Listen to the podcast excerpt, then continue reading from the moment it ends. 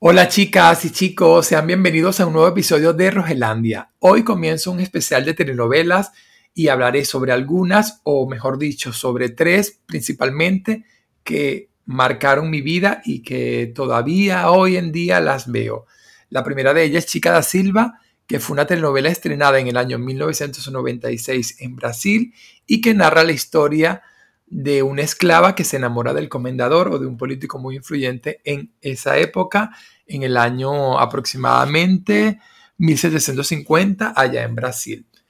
Para mí, Chica Silva, eh, cuando se estrenó yo tenía 11 años y no la, no la vi porque obviamente era un niño, pero sin embargo me recuerdo que había como mucho escándalo y había como, como que toda la gente hablaba de esa telenovela. Y yo nunca le, presté esa atención y luego ya en mi adolescencia comencé, comenzaron a, retransmitir la novela porque como fue muy exitosa en su momento, la repetían varias veces por cada año, la repetían en, los canales de televisión. Igualmente cuando era adolescente vi uno que otro capítulo porque tampoco, o sea, no, no, tenía, estaba viendo otras cosas que no quería verla y o no tenía como quien dice ese propósito de, ay, mira, voy a ver la telenovela. Y uno que otro capítulo que vi me enganchó. Sin embargo, ya de, ya de adulto volvieron a retransmitir la novela y dije, mira, voy a verla desde un principio para ver por qué es que la gente estaba tan, tan en shock y por qué causó tanto furor y conmoción en todos los países del mundo donde se estrenó la telenovela. Al ver la verdad me sentí al, al principio como que muy, muy en shock porque eran para mí muchas primeras veces de cosas vistas por primera vez en una pantalla en la, televisión. Primeramente, una mujer negra como protagonista, eh, muchísimas escenas de desnudos en una telenovela.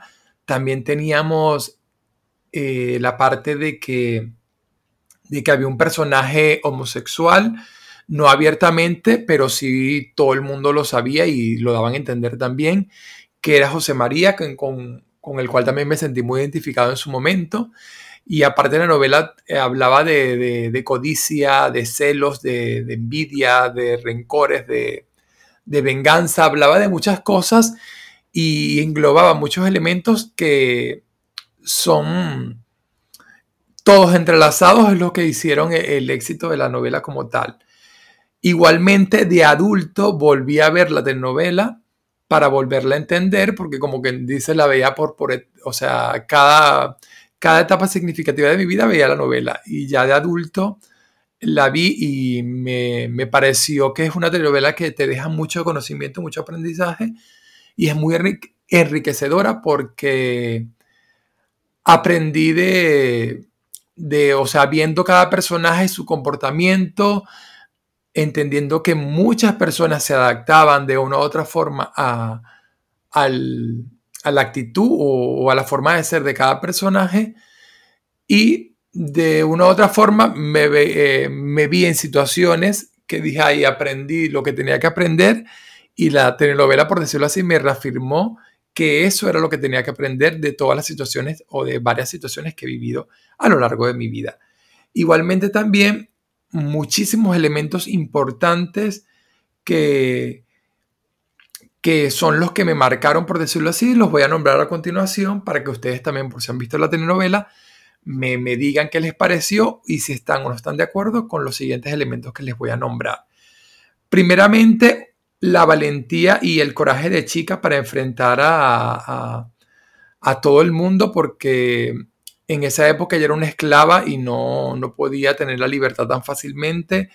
Ella se lo propuso, conquistó al comendador y a pesar de todo, a pesar de, de, todo eso, logró sus cometidos y todo lo que se proponía a ella, todo lo lograba. Muchas veces yo no estaba de acuerdo con la forma que los lograba, pero siempre, siempre, siempre lo, lograba todo lo, lo que se proponía. Como ustedes ya saben, o como tú ya sabes, mejor dicho, yo soy una persona muy musical o, que la música tiene gran influencia en mi vida. Y el soundtrack de Chica da Silva creo que es uno de los mejores soundtracks que, yo he escuchado de una telenovela. Aún lo escucho, tengo varias canciones favoritas. Y me ayudó a conocer a Marcus Viana, que es el compositor de, de, todos los temas del soundtrack y que luego más adelante se convertiría también en el escritor de una de, del soundtrack de una telenovela muy muy famosa que aún me sigue encantando, pero ese nombre de esa telenovela lo verán en el próximo episodio. Entonces, lo que me gustaba de Marcos eh, Viana en su momento, Marcus, perdón, es que él le creó a cada personaje como un como una canción, un tema. Entonces ya tú directamente sonaba la canción, ya sabías que venía una escena con ese personaje y también creó como temas como eh, para diversas situaciones, cuando momentos de alegría, momentos de tristeza y uno que otra, otro tema para todo el, el pueblo en general. Y eso me gustó porque como que se le dio la importancia a cada personaje y cada personaje de una u otra forma tenía su tema con el que creo que de por vida lo, relacionará. También me gustó cómo, cómo, el dinero y el poder eh, cambian a las personas en la telenovela, como todo el mundo, en su época no había dinero sino diamantes, como todo el mundo tenía una avaricia y una codicia por, por, los, por los diamantes, porque obviamente eso les traía poder y, y, todo lo que conlleva, todo lo que podían hacer y, todo, mejor dicho, lo que estaban dispuestos a hacer para poder, para poder obtener el poder. Y también creo que fue el elemento más importante, es que yo aprendí a querer, como por decirlo así, a las villanas de las telenovelas. Eh, el personaje, como quien dice, el que le hacía la contraposición a la protagonista se llamaba Violantes Cabral que era la mala. Eh, pero estuvo bien representado por, por Dika Moraes, por ese personaje y esa mujer, yo no sé qué hacía, pero se metió tan de lleno en su personaje que, que todo el mundo la, admiraba, le dieron muchos premios por, por, porque lograba transmitir y conectar con las personas, tanto así que cuando ella salía a la calle normal, ya de, en su vida de día a día, la gente la veía mal y le, la odiaban, por decirlo así, pero porque pensaban que ella era el personaje no, ella era simplemente la actriz. Así que las escenas de Violantes son unas escenas muy, muy bonitas, muy dramáticas, muy de todo y que me encanta. Y la escena final, que fue grabada en un castillo en Portugal, que lo he estado buscando porque quiero ir a ese castillo y no he podido conseguir el nombre como tal porque en las referencias de internet no lo, no lo, no lo puedo ver.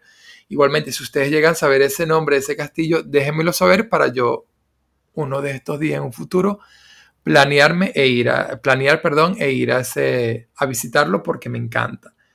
Hasta aquí ha llegado el episodio de hoy de Rogelandia. Espero que les haya gustado. Eh, me faltarían dos telenovelas importantes para mí. Déjenme saber si vieron Chica da Silva, si se recuerdan del tema musical o qué recuerdan de esa época de la telenovela. Y cualquier cosita, yo les respondo. Así que nos vemos en el próximo episodio y cuídense mucho. Hasta pronto.